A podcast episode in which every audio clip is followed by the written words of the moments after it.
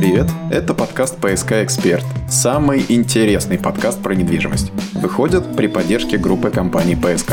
В прошлом году Госдума приняла большое количество законов, вступающих в силу уже в этом году. Хотим же, чтобы был порядок. Давайте узнаем, что это за законы. Это подкаст «ПСК Эксперт». Меня зовут Илья. А меня зовут Юрий. Тема недели. Тема этой недели – закон и порядок. Итак, 1 марта этого года в силу вступил целый ряд законов, которые так или иначе отразятся на нас с вами. Они касаются предоставления сведений о собственниках недвижимости, оплаты коммунальных услуг, изъятия жилья, капитального ремонта многоэтажных домов, пожарной безопасности, земельных торгов и много чего еще. В общем, законодатели поработали на славу. Давайте разберемся подробнее. Итак, согласно одному из законов, вводятся два дополнительных основания для лишения собственников прав на их недвижимое имущество, включая отдельные помещения или машиноместа. Это использование имущества не по назначению, если это приводит к систематическому нарушению прав и интересов людей, и бесхозяйное содержание имущества, которое приводит к их разрушению. Юристы поясняют, что цель нового закона – решить старую проблему, когда многие используют свою недвижимость не по назначению, переоборудуют свою квартиру квартиру под общественные помещения и не следят за ее состоянием. Согласно этому закону, собственник может получить предупреждение о необходимости устранить нарушения, а если они еще и влекут за собой разрушение помещения, то будут установлены сроки для его ремонта. Если после этого предупреждения собственник продолжает нарушать права и интересы соседей, суд по иску уполномоченного органа может принять решение о продаже с публичных торгов такого помещения. Вырученные от продажи средства возвращаются собственнику за вычетом расходов на исполнение исполнения судебного решения. Это как его? Волюнтаризм.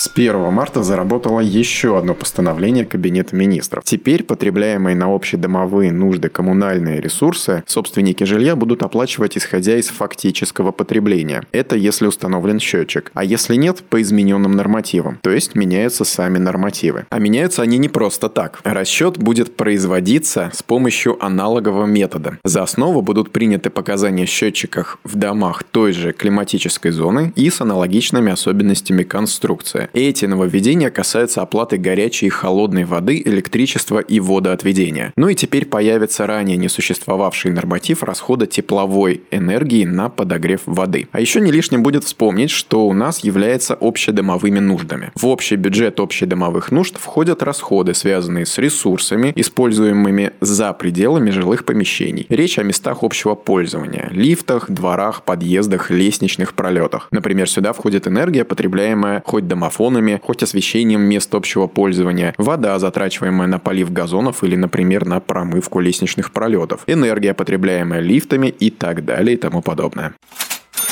В Госдуму внесли законопроект о едином режиме тишины в жилых домах на всей территории Российской Федерации. Подразумевается, что он будет действовать с 22 часов вечера до 7 утра во всех регионах страны. Напомню, сейчас норма о тишине принимается в каждом регионе страны самостоятельно. Управляющие компании на основании голосования жильцов также могут принимать в отдельных домах свои правила. В Петербурге, например, закон о тишине распространяется с 22 вечера до 8 утра по будним дням. Кстати, для тех, кто не в курсе, законом в это время запрещено двоеточие. Слушать радио, включать усилители и магнитофоны. Относится к МКД, торговым точкам, кафе, ресторанам в том числе. Смотреть ночью телевизор у нас с вами запрещается. Шуметь, то бишь кричать и свистеть. Колотить, стучать, перемещать мебель, не побоюсь этого слова. Петь, играть на пианино, гитаре и других музыкальных инструментов. Пускать фейерверки, взрывать петарды. Исключение составляет Новый год до 4 утра, в общем-то 1 января. А также производить ремонт, сверлить и выполнять погрузочные строительные работы. По выходным и праздничным дням продолжительность ночного времени и тишины в Санкт-Петербурге увеличивается. Запрещено шуметь дополнительно с 8 утра до 12 часов дня. Насчет телевизора как-то жестко. Нельзя смотреть после 10. Это что, весь прайм-тайм отвалился?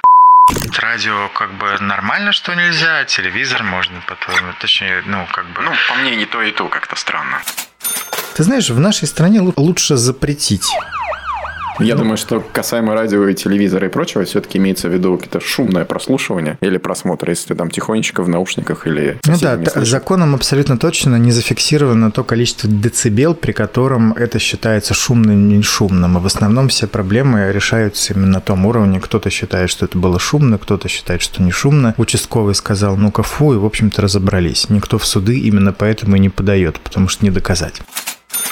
Тем не менее, в моем вот доме, например, есть еще и дополнительная опция. На основании решения э, собственников квартиры было принято решение о том, что у нас дополнительно еще будет днем тихий час для детей, которые живут в доме, кроме взрослых. И с 13 до 15 у нас, например, тоже нельзя шуметь. То есть это на уровне ваших частных договоренностей? Вы, вы как-то формализовали это правило? Да, абсолютно верно. Управляющая компания в рамках общего собрания жильцов, точнее, жильцы выставляют на голосование вопрос о введении дополнительного времени, времени голосуется, и если большим количеством голосов то решение принимается, оно фиксируется. У нас правило э, запрета шумных работ висит там где-то на досках информационных, и все его знают, и в чате все оперируют именно к ним. А какая кара ждет нарушителей? Ну, конечно, не десяточка, с одной стороны, но ругань предупреждения и от управляющей компании, и, конечно, от соседей в полном объеме предоставляются. В общем, неприятности ждут. Очень неприятности.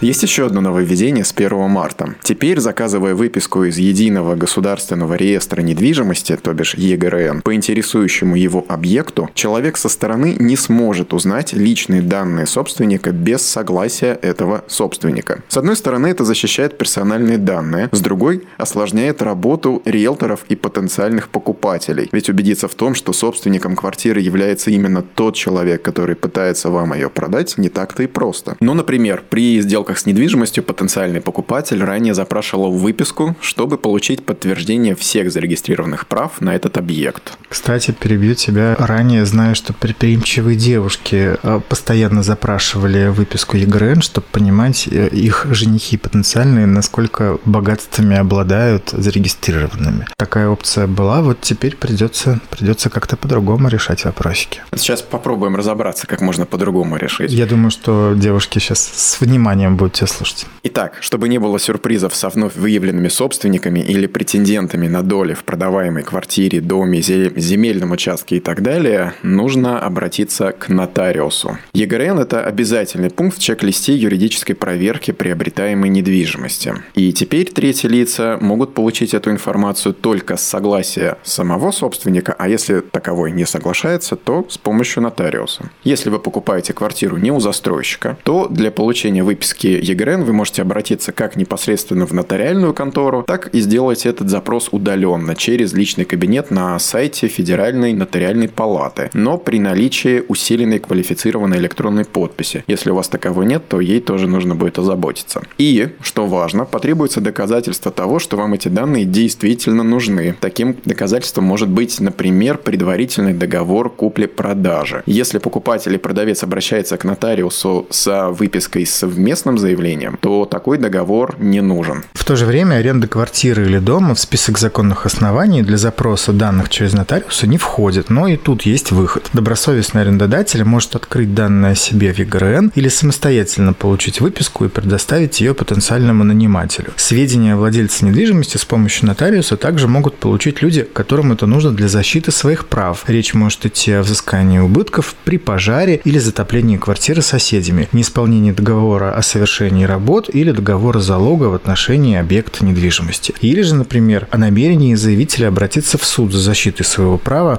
на участие в приватизации или взыскании задолженности по коммунальным платежам. Для того, чтобы получить какие-то из перечисленных выше данных у нотариуса, потребуется 450 рублей, если человек пришел в офис, и 300 рублей, если обращение было в онлайн-режиме. Согласно новому закону, заявление о предоставлении данных нотариусом должно быть рассмотрено в день обращения. Запрос в Росреестр по уже существующей практике специалист направляет по цифровым каналам связи. Электронную выписку из Росреестра в обычном режиме нотариус получает незамедлительно в тот же день. То есть все будет быстро и просто. Надеюсь, так оно и будет. Ну и, как мы понимаем, под доказательством необходимости получения этих сведений пробивка объекта потенциальной любви не значится. Да, к сожалению, придется искать какие-то новые законные основания для этого. Я буду надеяться, что юристы вопросики порешают. Посмотрим посмотрим.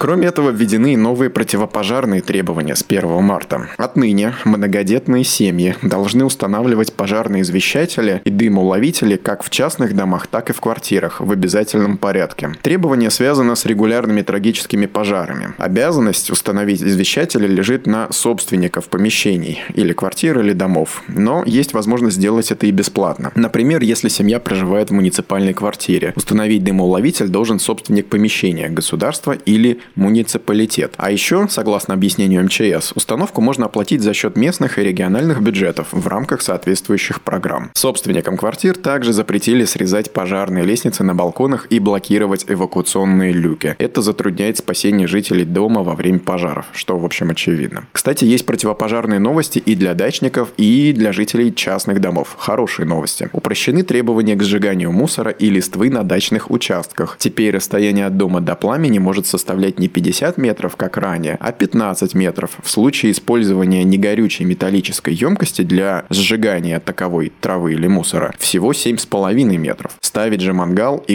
или гриль теперь можно на расстоянии не менее 5 метров от дачного дома. Ранее минимальное расстояние до мангала составляло 20 метров. То есть твой мангал стоял у соседей, получается? Не стоял он у соседей, потому что у соседей тоже дом. Ага, И вот понятно. ты носишься с В этим поле. мангалом. По поле с мангалами. Собственно, да. Ясно. В соседнее СМТ уходишь. Да-да-да, и там, и там ставишь. Поэтому едва ли кто-то ранее этим старым номером, нормам ранее исследовал. То есть, если у вас 6 соток, то ну, физически невозможно. Таким образом, норматив просто приведем в соответствие с имеющейся реальностью.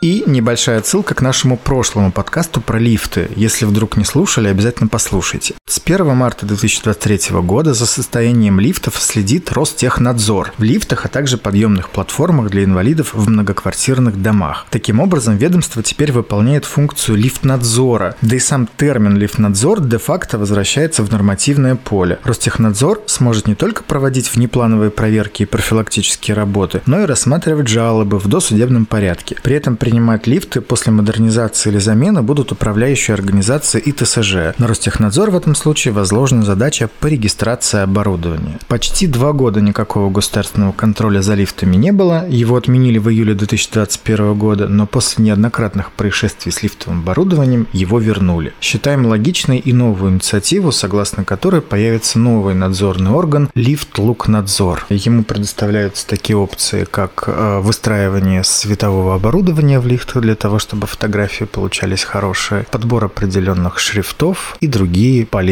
опции. Отслеживание наличия и прозрачности зеркал в лифтовых кабинах. А также хэштеги и специальные геометки. Лифт, лук, надзор. Все для вашего лифт-лука. Это был подкаст «ПСК Эксперт». Полезный, несмотря ни на что, подкаст про все, что связано с недвижимостью. Подкаст подготовлен группой компаний «ПСК». Слушайте нас во Вконтакте и в Яндекс Музыке.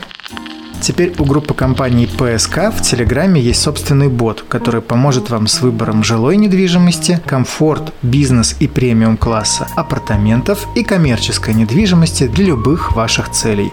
Новострой ПСК Бот. Забронировать квартиру и получить информацию о выгодных способах покупки легко. Всем хорошей недели. Пока. ПСК «Эксперт» – экспертный подкаст о рынке недвижимости Петербурга.